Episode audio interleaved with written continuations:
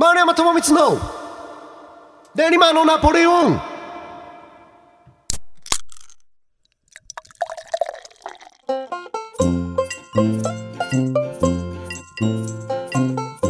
皆様どうもごきげんよう。丸山智光の練馬のナポレオン。お相手はハチャトリアン楽団丸山智光と不動レコードの鈴木裕太郎です。よろしくお願いします。今なんか僕がタイトルコールした時に「うん」ってうなずきました。け どそのなんか OK だったってことですか？いや、あの普通でいいな。今のはあの確か僕も思った、ん。あの一番普通のね あの何の引っかかりもない感じのねもうこれを使い回してもいいんじゃないかっていう。うん、綺麗な 綺麗なやつね。高すぎもせず低すぎもせずっていうね。やっぱ今日3本目ですから収録がやっぱそれぐらいでやっと温まってくるっていうポンコツですね。疲れとかあります？なナイスナイスナイス全然ナイスうん、はなんか余裕ですよね。い別にだからまああよしのよしはわかんないです。そうそうそうだからね 本当にさ分かんないもんでさ、うシャープ3130三十です。かをさ撮ってる時何その俺の朝ごはんい。俺の朝ごはんがどうみたいな話をしてたはのが本当に喋ってる時不安だったわけ。でもう2人とも言ってたじゃんもうずっとこれ本当面白いのかなみたいな 大丈夫かなみたいなこと言ってたんだけど、まああの BGM をつけたっていうこともあって、はいあの本当になんかまあまあ面白い感じになってたじゃないですか。あれはなかなか使っちゃいけない劇薬ですそうからね。なんですよ。うんまあななんで BGM を使っちゃいけないのか知らないけど。誰が縛ったんだって話ですけども、でもねあの BGM って本当劇薬だなって思いますよ、うん。ドーピング剤だからあれを入れちゃうとなんか全部成り立ってるような気になっちゃうっていうかさそのうん話のクオリティが低くても、うん。多分その何俺がさ例えば編集した時に聞かされてさ、うん。これで OK ですか？みたいな確認してくださいってこうゆうたろうさんが言ってくれるじゃないですか。でそこで聞いた時に BGM がついた状態で聞聞くと多分ね話題がしょうもなくてもなんかいいんじゃないって思っちゃうと思うんだよね。ううんんでそれは良くないよね。BGM におんぶに抱っこっていうか。そうですね。うんなんかもう一回ない状態で編集をして、うんうんこれにはこういう感じの曲っていうのをつけたので、はいやっぱ一個そういうのが加わっちゃうと、うんなんかそれに頼っちゃったらよくないんだろうなって思いながらやってました。あれはねやっぱ強い。うん。うん、そりゃさだって当たり前ですよね。あの居酒屋とかさバーとかでもさうん。必ず BGM って鳴ってるじゃないですか。でシーンとその BGM が途切れた瞬間って、うん。なんかみんなちょっと気まずくなるじゃないですか。だから本来この状態って気まずいはず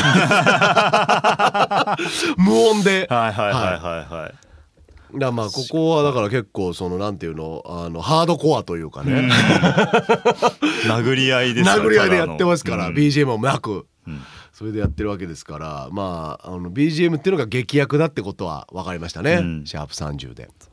そして、えー今日はもう一つ劇薬がありますよ、えー 大人気コーナはいはいー、ねはいはい、はい、食レポをしてみようということで、うん、えーいつの回だったか忘れたけれども。だいぶ最初の方ですよねもうだね。きっと、うん。なんでその話をしたのかもわかんないですけど。覚えてないね、うん。とりあえず俺がボンタン飴をディスったんだよね、うん。うんああんなもの。僕はもう怒りましたよ。そう。美味しいですよって言ってたよね、おかしいですそんなそんな感じでしたか？いやそう言ってた。そう言ってた。怒ってなかったあんまり、そっか。うん、悲しそうだった。そう。あの、もち米が入ってんだぞあれって。俺が言った時も「そうですよ」って言ってた、うん。何が悪いんですか？みたいな、うん。うん感じのリアクションだったし、うん。その後もあのそのブドウのみんなとあ話す時にもうブドウレコードはみんなボンターメン好きですよっていう話になって、うん。そうだからボンターメンの敵は俺だけだったってそうなんですよ、だからあなたにとっての劇薬逆そうだね。であって別に。でもラジオ的には逆の劇薬だよこれ これを食べたらしばらくは喋れないからね。もっちゃもっちゃ言いますもっからちゃもっちゃぷっかぷっかいう音をあのこれから流れますから、うん。皆様注意してください、うん。あのちゃんと聞きたくない人は本当に聞かないで、うん、はい。くださいね。これ概要欄に何分まで飛ばすとボンターメの下り終わってるよっていうのを書こう。わうん、かります。あのそのくちゃくちゃがさ結構強烈だからまあまあまあ、うん、本当に苦手な人は苦手ですからね、うん、いただきます。ボンターメです、はい、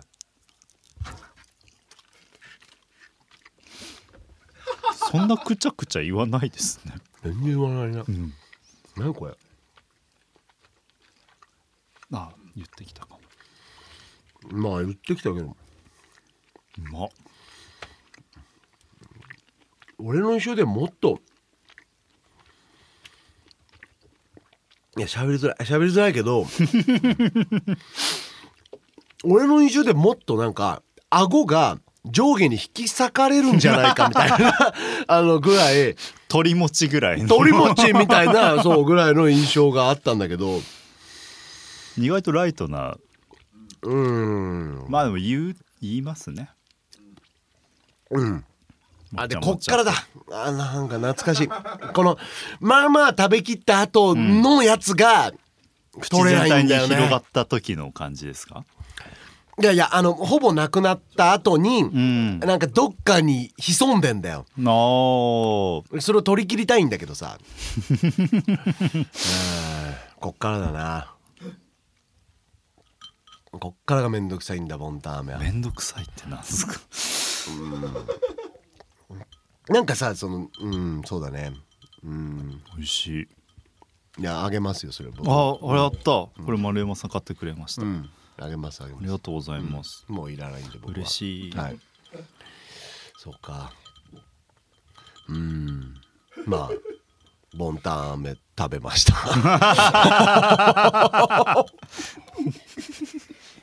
味味は好きです。味もまあ別になんかうんほらねそんなに好きじゃないかな。むしろ嫌いなんでしょうねその喋り方は。でも別に嫌いっていうほどのなんかその嫌いっていうほどの特徴があるわけでもないっていうかなんかそのうんなんかうん。うん。そうだね。なんだろう。そうだねなんかまず俺あんまこのオブラートがあんま好きじゃないっていうのもあるね。えー、オブラートってそんな感じます？だってもう一番最初はオブラートですしょ。けど。うん。なんかオブラート噛むみたいなのもなんかちょっと。うん。だってこれって本当何のためにあんの？このオブラートって。このボンタン麺にとってひっつかないようにしてんの？製品同士がひっつかないようになってるんじゃないですか？ただそれだけすごい発想だよね。確かに こんなだって世界中探してこんなことをしてる人いないでしょ。うん。あの何かを作ってそれがそれ同士がくっつくからじゃあオブラートで包んじゃえばいいじゃんっていう発想をさしてる人なんて世界中に多分ボンタンアメ以外にないでしょ。でまあ今の技術で言えばオブラートなくても大丈夫いや多分そうなんだよね。うん、でももうこういうもんだから強引だよよね。なんかその商品化までが俺ちょっと早かったと思うわ。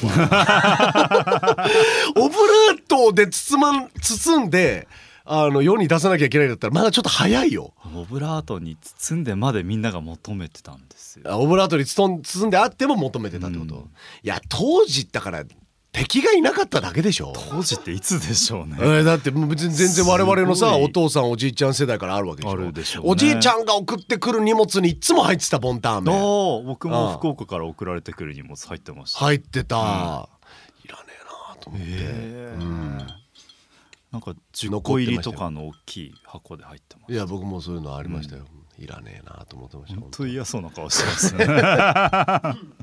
いやあのさそのなんていうの？あのまあおじいちゃんあるあるだと思うけど、うん。まあ今もう天国にいますけど私のおじいちゃんは、あの俺好きって言ってなくね？みたいな。そのなんか俺好きって言ってないのに俺狙ういうちで大量に送ってくるの何？ってやっぱ思ってた。うん あの僕がすごく「これ美味しいね大好きなんだ」って言ったものをいっぱい送ってくるならわかるよ、うん。俺一度もボンタン飴美味しいなんて言ったことない。好きなんて言ったことないし、あうん。ー思ったことないからね。一度も思ったことないからもう言ってないのも明らかだからさ、うん。それをででもさもう確実に俺を狙ってきてるわけよその商品は嫌だって言わなきゃいけなかったんですそうだから本当は嫌だって言わなきゃいけなかったんだな でもでも子供ながらにさその、まあそね、大好きなおじいちゃんにさうん。嫌だとは言えない。嫌いなんだよって言えないじゃん、言えないですね。そうなんだそういうのもあったのかも。なんかその気を使う食べ物みたいななんかみたいな印象もあったのかもね。なんなんかそういうのもあってなんか俺の心と体が拒否してたりするのかもしれないのうんそうだね。いやあのこれを好きでいる人がいても全然いいですよ、うん。うん別にそれを否定するってつもりじゃないんですけど、うん。まあ、僕はちょっと、うん、ボンターメとは違う人生を歩んでいくって感じですね。ああじゃあ、うん。僕とは別々の道を行きましょそうですね。まあでもあの一回クロスしたしたから今日。ボンターメボンターメ。と俺がこうクロスしたから、はいはいはいで今こうなんつうの？こうまたまたこうすれ違ってね。またまたねいつかね。こそうね。まあ、あのいわゆる無限大みたいな、はいはいはい無限大みたいな感じでこうゆっくりとまた新しいクロスが生まれてくると思うんだよね、うん。俺とボンターメに。だから次は多分48歳ぐらいの時に食べるんだろうな俺。あ誰と食べてんのかもわかんないけどうわー。さそれがまたいいじゃない？別の人が丸山さんの向かいにいて喋ってたらなんかちょっと悲しい気持ちで僕はボンターメをラジオだとは言ってないよ。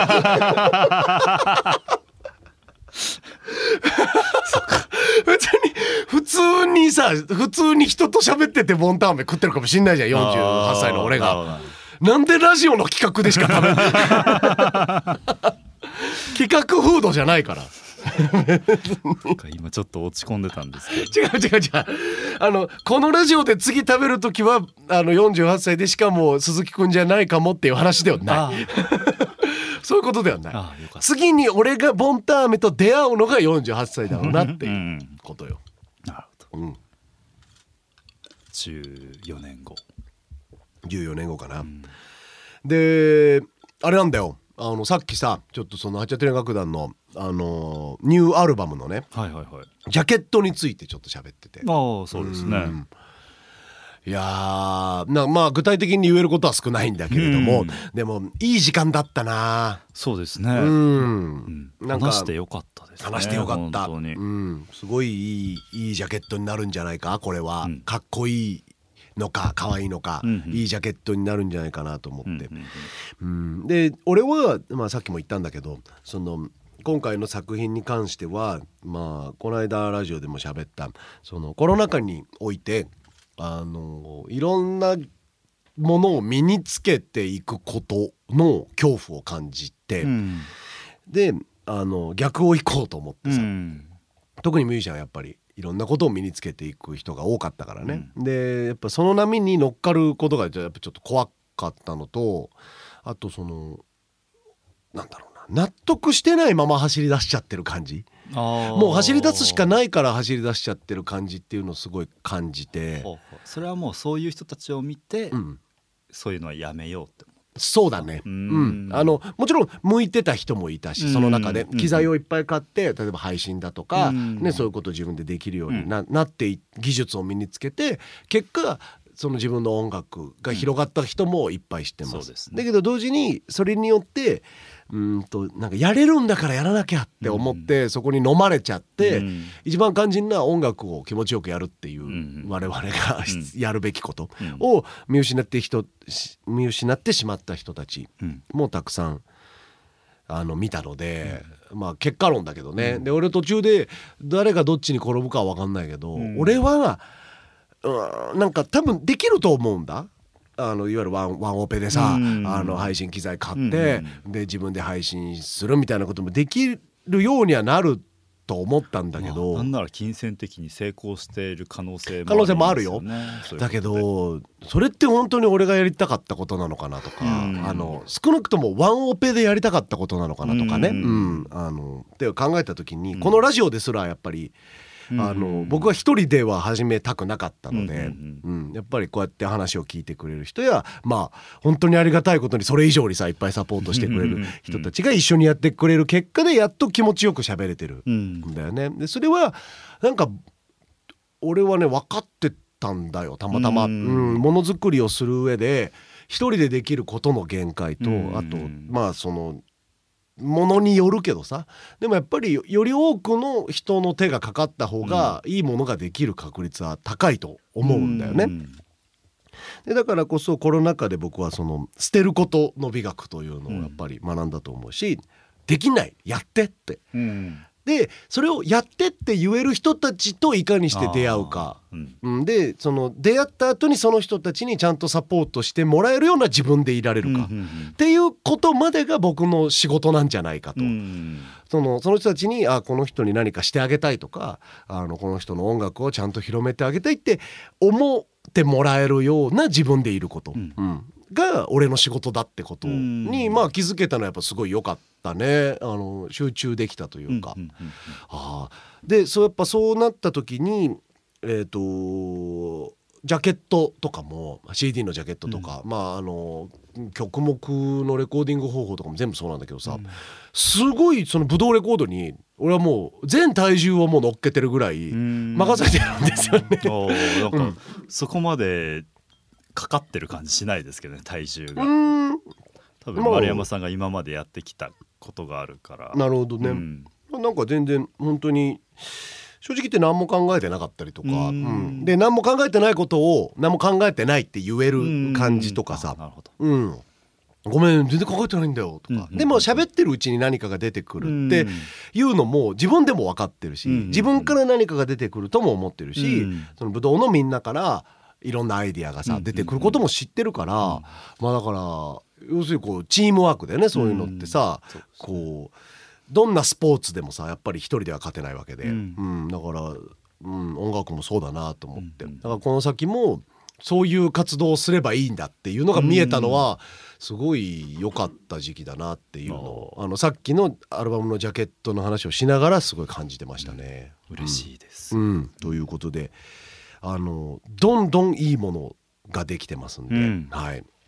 楽しみですね。着実にね。うん。はい、よろしくお願いします。ということでね。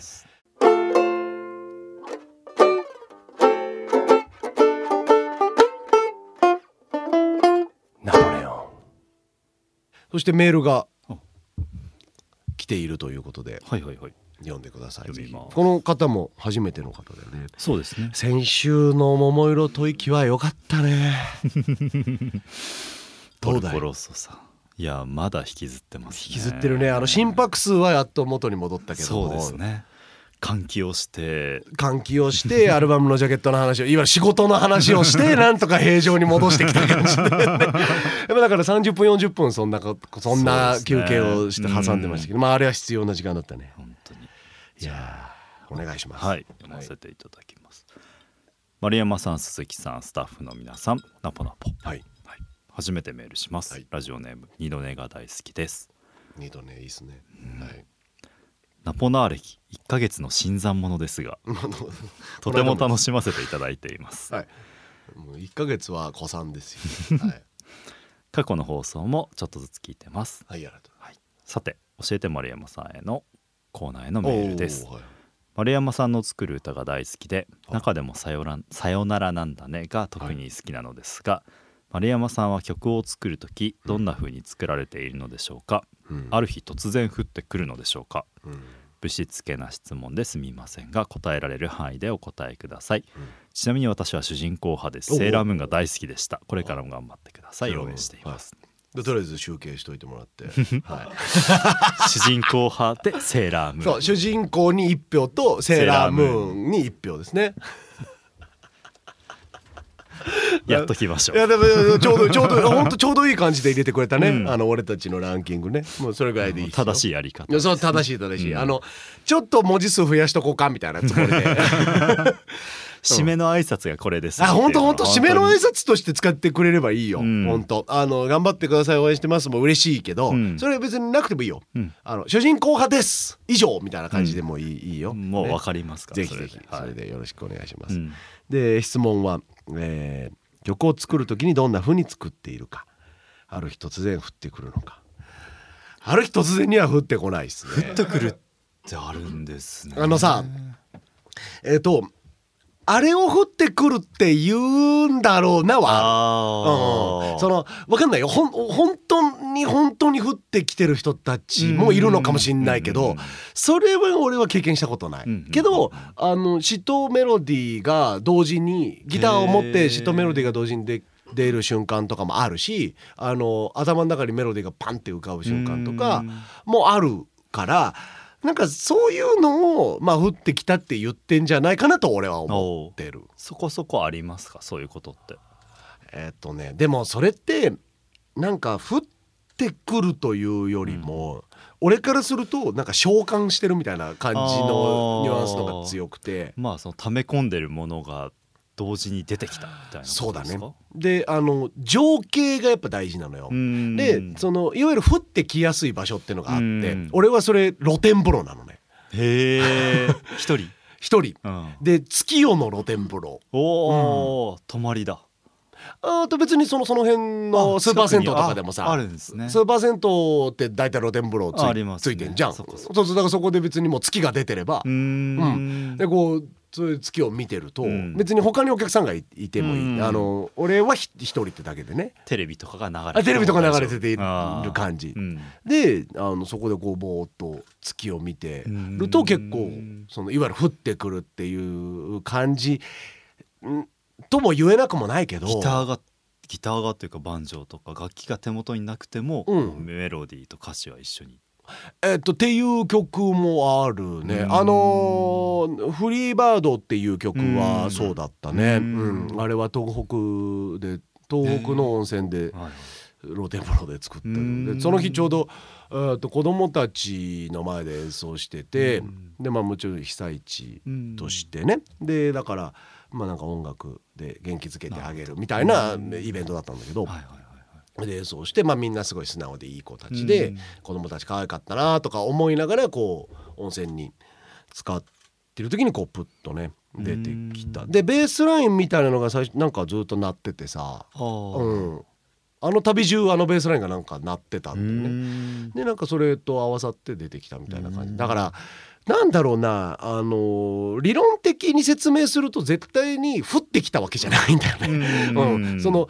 自分もやっぱそういう条件で作ろうと思ってるし、うん。うんうんちょっと感傷的になってたりもするしでああいう子供たちに向けて歌いたいなとかももちろん思ってるわけじゃんか、うん。うん。うん。だから作りに行ってるんだよ、うん。うん。うんうんこっちから明らかにお迎えに行ってはいるから、うんうんうんその降ってきたなんていうのはおこがましいけどだから的にあるはそうそういうのを降ってきたっていうんだったらまあなくもないかもしれないね、うん。でまあそんな頻繁にはないけど。うん。さよならなんだねは。さよならなんだねはこれはえっ、とこれどうだったかな忘れたな。あの覚えてるのは旅の後で、うん。えー、とツアーが終わってで一人で家に帰ってきてあのーこうさ駐車場にね車を入れて帰ってきて帰って家の家の駐車場に車を入れて、で、まあ、もちろんさみんなを降ろした後ですよ、うん。でメンバーを降ろしてさでこうそのまま一人でまずもうその空っぽの車ね、楽器も乗ってない、俺の、うん。俺のものしかないっていう車で家に帰るまでもかなりセンチメンタルな感じではあるんだけど、うん。でまあいいツアーだったなとか思いながら帰って、うん。でこうあの駐車家の駐車場にバックでこう止めてね車を、うん。うんでこうさエンジンをさ切るんだよねあでそのプスンって言って本当の無音になるんだよその瞬間って。うん車の中が。うん。でその時に自分でこうはぁ「ただいま」みたいなやっぱまあうん。本当言っちゃう感じ。うん「ただいま」ってこう「ありがとうございました」って感じよ。なんか無事に旅ができました今回も。っていう時になんかこう曲かけそうって思ったんだよね。で大体俺作る時ってそうだな。あの曲かけそうっていう気配を感じるんだよね。うん、なんかその多分バイオリズムとか脳内とかがうん。なんか本当に曲を書くとこに向いている時、うんうんうん。でもちろん仕事柄無理して書く時もあるしそれがまあまあいい曲の時もあるんだけど。でもあのハチャでやってるような曲は基本的に俺が自然に作った曲ばっかりで、あのそういう時に書いた曲。なんかそれはそれで降ってきてるような感じしますけどね。だからそういうのをそうか。そういうのを降ってきてるっていうのかもしんないねうん。世の中的に。うん。まあでもなんかあんま降ってきたっていう言い方がさそんなに単純にしっくりこないから、うん。うん。なんか俺の中の降ってきたって、うん。本当に何にも考えてない。なんか YouTube とか テレビとか見てる時に何にもないのに急にドーンってくる感じみたいなうん。まあそういうそうでしょ降ってきたってさ、うん。そのそれってすごいじゃん、うん。それが本当の天才の降ってきただと思うんだよね。なんかかけそうっでかけちゃうはなんか降ってきてるよなとは思いましたね。きっかけの一つではあるね。うん。でそれまあ本当コロナ禍はなかなかなくてさ。でもうん。本当最近なんかポンポンと2曲ぐらいかけたんだけど、ううん。んそれやっぱ嬉しくて。うん「あのさよならなんで」は本当そのタイ多分そのタイミングであのー書いたね。うん。どうすりゃいいのか分かんない車を一人で走らせてっていう。うね。うん。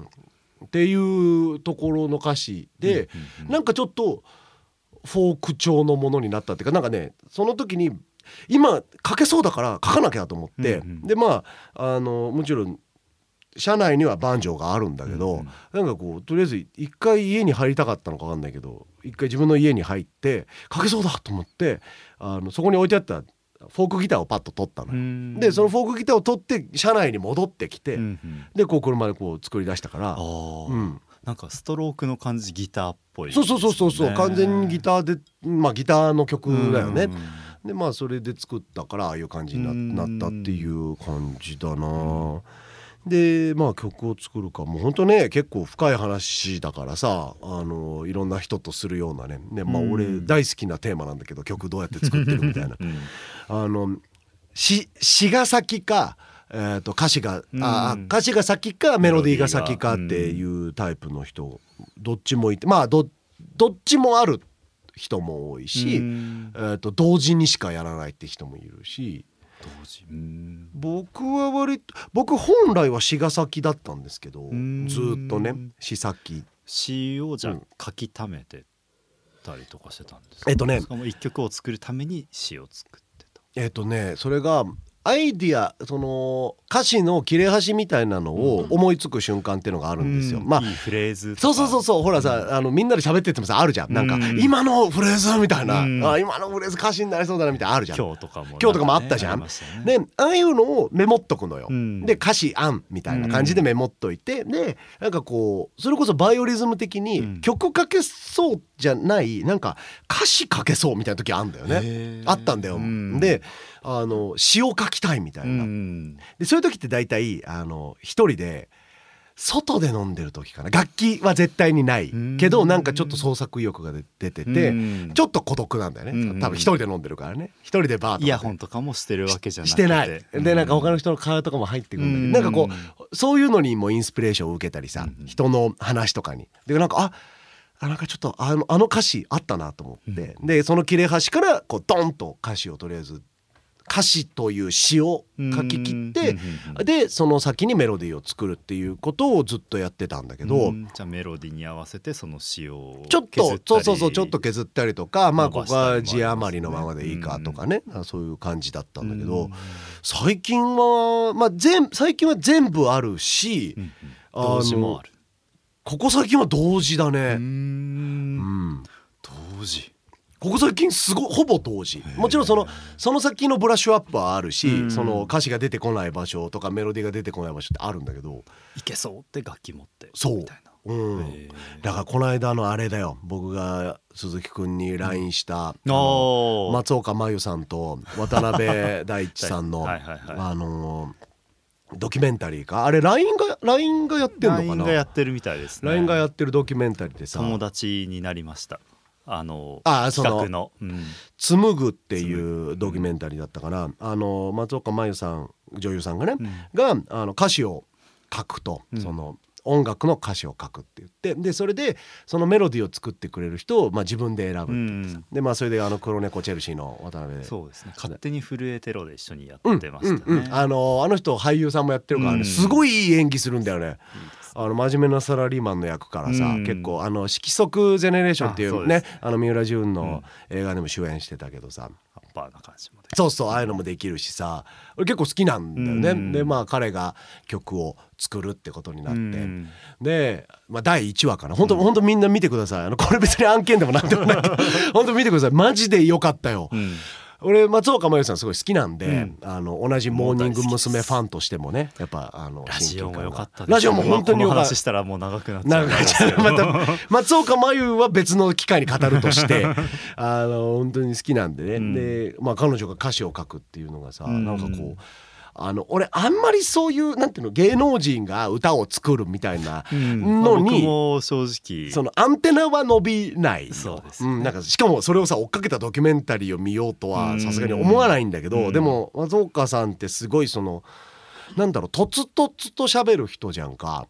だからなんか言葉をすごい大事にしている感じもね、うん。してさなんかこうこの人こういう人って本当どういう歌詞書くんだろうってやっぱ気になってパッと寝起きですよ寝起きのあの何ぼーっとしたまま携帯だけ、ん。なんか指だけ動いてる感じのさ スクロールしてる時あるじゃん、SNS とか。でそこにポンと入ってきて。で寝起きだったからこそ多分クリックしたんだよね、うん。あのもうちょっと覚醒してたらいや今じゃないやめとこうって思ったかもしんない、下手したら。今じゃないやめとこうでずっと見ないパターンみたいなにのっなりますよねてあるじゃん。そう、んで多分それの一つになったかもしれないんだけど、うんなんか寝起きちょい二日酔いぐらいの感じの 俺はあれをクリックしたんだよ。うんでそしたらさその先にメロディーをあの渡辺大地さんが作ってきたんだよね。うんでまあ要す要するに詩はまだないから、それをラララであのじゃあ歌うねって言って、でそのその曲に歌詞を松岡さんがその第2話3話4話って進んでいるうちにつけていくって、うん。まだ終わってないけどね。まだ4話も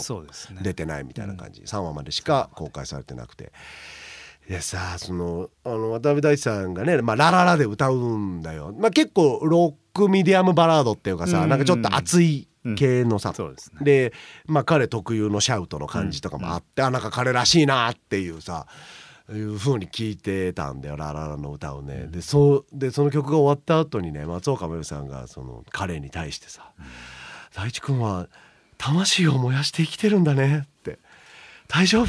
死んじゃわない?」って「そんなそんなつもりで生きてたら死んじゃうよ」って。言ったんだよね。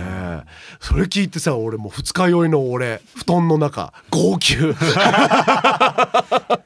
LINE だと泣きそうになったって書いてまあすけど。そうでもあれは号泣でした、うん。ただ号泣したっていうとハードル上がりすぎちゃうかなと思って、うん。その鈴木さんに紹介する時にね、もうなんかあの時あの時というか丸山さんから連絡いただいた時、電車乗って見てうん。うるってしてて、本当にこの人好きだなって思いました。ね。あれはいやだから本当になんかなんていうの2人の2人の空気感ももちろんいいんだよ、ううん。ん2人の空気感ももちろん。良さそうで。そうそうそう、うん。でなんかちょっと恥ずかしそうな感じっていうかさ、うん。まあそれこそちょっとキュンキュンする感じももちろんあるし、だけどなんか物を作るってこととか曲を作るってこととか、何かを0から1で生み出すこととかにやっぱりとっても真摯に向き合ってる人たちだからそんな人たちのあんなに生々しい声をさ聞くと思ってなかったから びっくりしちゃってそんな二日酔いのさ状態で聞くような言葉じゃないんだよあんなの。LINE のコンテンツだから甘く見てますから、ね、そうなのよ。縦長の画面だからさ基本縦長のものって甘く見てるじゃん。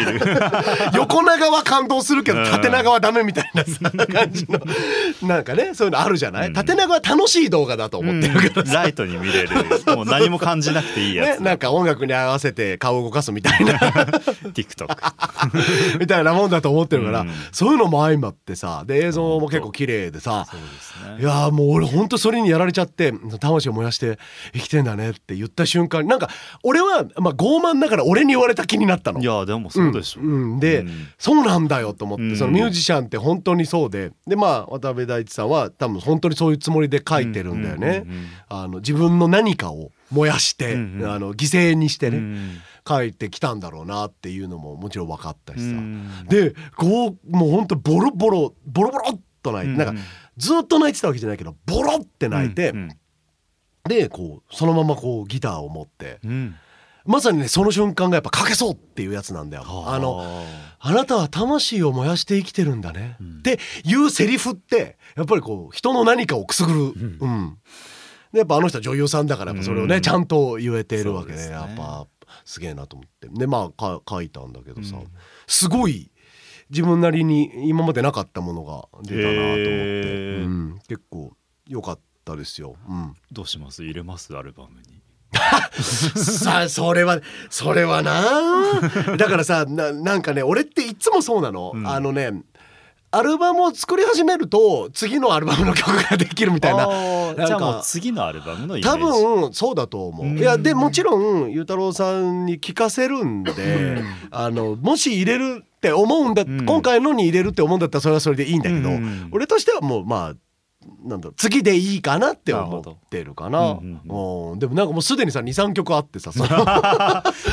次みたいなのが。いやでもだからなんかそういうもんなんだなと思って。うん。多分もう俺の中であの安心したんだと思う。うん。あの作品たちをとりあえず形にしてやれたやれるってことにね。もう大丈夫っていう、そうそうそうそう、ん。なんかまあ供養とは違うけどさ、うん。ちゃんと著作権ちゃんとしてあげてまあ全部俺だけどほとんど、うん。でもそれで世の中に少なくともちゃんとした形で出してあげられるってことに結構安心したからその使いが取れてまた新しいものがねうん、できるようになってるんだと思うんだ。うんでまあプラスこのコロナがちょっとちょっとねあのライトになってきてそうですね。うん、そういう晴れやかな感じもあるリし、リースしたらツアーもできるかもしれないできるといいよね。本当にね、なんかそんなことを夢見ながらっていうか、うん。だから曲はねそんな感じで作ってます。うん、なんていうかあのそうだね。まあでも「さよならなんだね」も入れますし次のアルバムにね、入ってますからね。いいですよ。これは楽しみにしてください、うん。本当に。あの前も言ったけどやっぱり俺らが楽しみだね、うん。うん。完成形を見るのはね、うん。うん。まだまだ楽器が入りますからね。本当よ。この先工程がとっても多いわけだから。さ ここからの方が忙しいでしょうね、そうそうそうそうそうそう、アウトライン中のアウトラインだからねまだね、うんまあでも本当楽しみにしてもらって、でまあプラスいい曲もかけているということでね、あの時事改作にも期待本当本当本当。そういうのもうん。ぜひぜひ楽しみにしていただければと思います、うん。メールありがとうございますね。ナポレオン。えー、丸山智光練馬のナポレオン。皆様お楽しみいただけましたでしょうか？番組ファンクラブページにてこの後収録する丸山の秘蔵弾き語り音源を販売しております。今日は何やろうかな？うん。なんかいろいろね考えるところはあったな、この3本収録ちょっと良かったね。うんなんか全然負担なかったですしね。負担もなかったしやっぱメールとかのおかげで本当にいい回になったような気がするけど。でも3週間会えないんですよ。はいすごい、うん、まあでも3週間後には会えるから。そうですね。約束ですからね。約束だからね。わかりました、はい。会いに来ます、ん。はい。いやーそうだね。まあでもなんかこなんか今回ちょっといい話しちゃったからな。なんかくだらない曲でも歌おうかな。ああいいですね、うん。ね。なんかいい話するようになったら終わりだなって思って。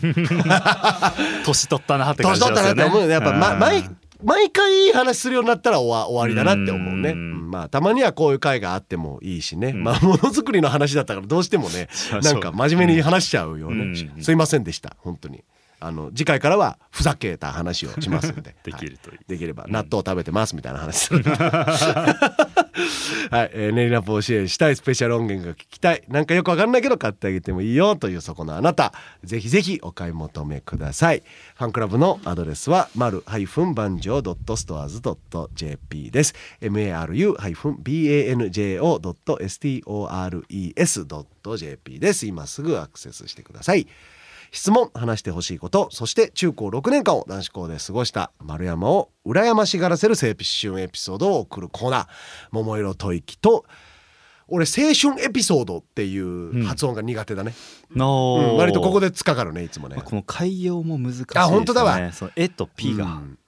あとねなんかね俺どこかで聞いたけどこれ僕今ね読みながらやってるんですけど、うん。この定型文というか、自分で書いた定型文をね、うんうん。あの本当のプロの方々ってあの全部ひらがな振るんですってルビを。おー。あの例えば「質問」っていう字あるじゃないですか。これって2文字の間に「質問」っていう4文字を言わなきゃいけない。うんうん。4文字を処理しなきゃいけないんですうん脳みそが。だけど「質問」って書いてあると1文字ずつ処理できるんですよね。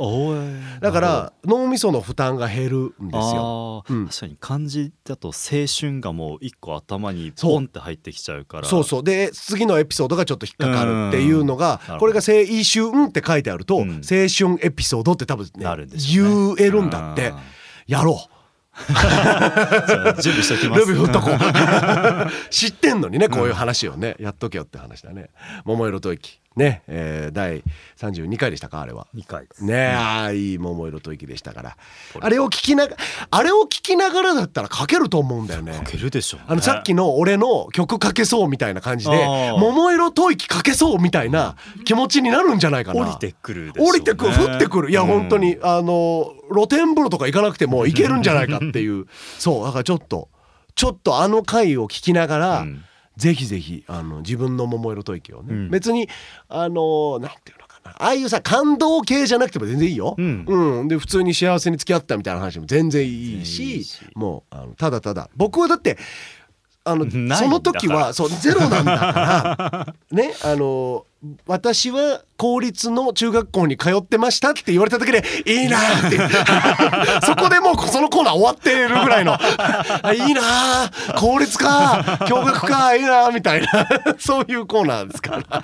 そのレベルでいいですからね、はいあのぜひぜひ送ってください、そして、えー末尾の締めとして送ってもらう。主人公派脇役派悪役派といったあなたの好みのキャラクターを送るコーナー。謎コーナー。謎コーナはいーですよ、、俺たちのランキングへのお便りは、ネリナポアットマークブドウハイフンジューシードットコムまで、えー budou ハイフン juicy ドットコムですね、お便りは読まれるたびに1ポイントずつ加算されていき3ポイント貯まると番組特製ステッカーがもらえます、はい。その他にも素敵な番組オリジナルグッズを鋭意考え中ですのでぜひお便りを送ってポイントを貯めてください。考えなきゃいけないですね。考えないとね。全然考えてなかったね。ちょっと近づいてきちゃいましたからね。そうだね。そうだね。ミショーンさんにこの先あげるものがなくなっちゃうからね。ううん。ん、でボンタンメでも送る？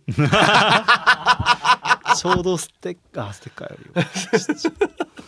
うんあのミショーンさんもしポイント貯まりすぎちゃったらあのとりあえずボンタンメが届くから。ごめんなさいね、チェキとかつけて。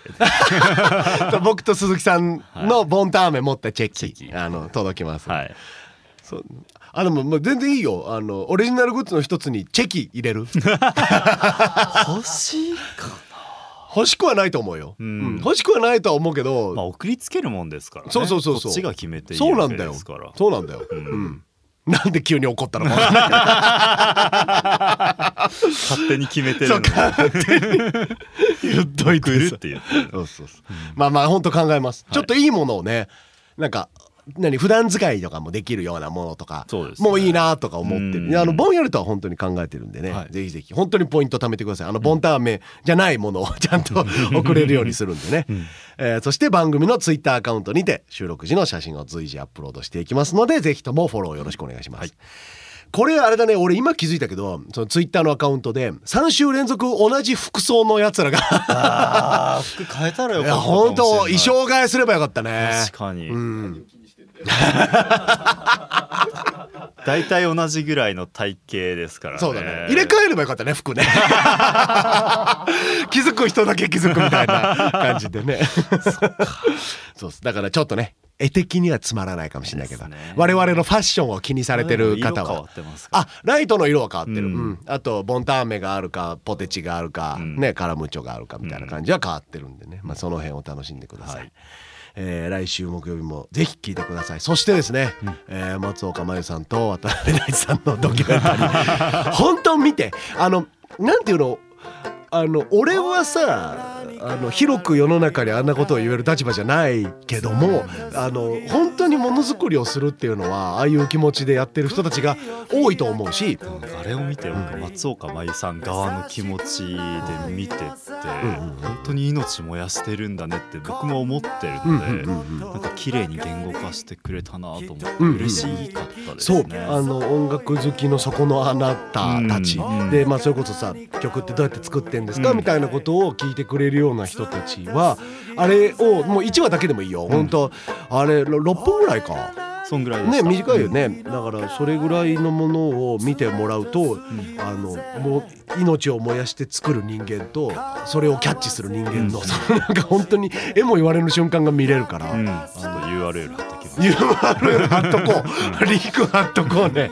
あのぜひぜひ本当見てください、うん。そしてまあ練りナポも暇な時はぜひ聞いてください、ということでね。お相手は八幡連楽団丸山智光とブドウレコードの鈴木裕太郎でした。ナポナポナポありがとうございました3本取り終えました。ありがとう。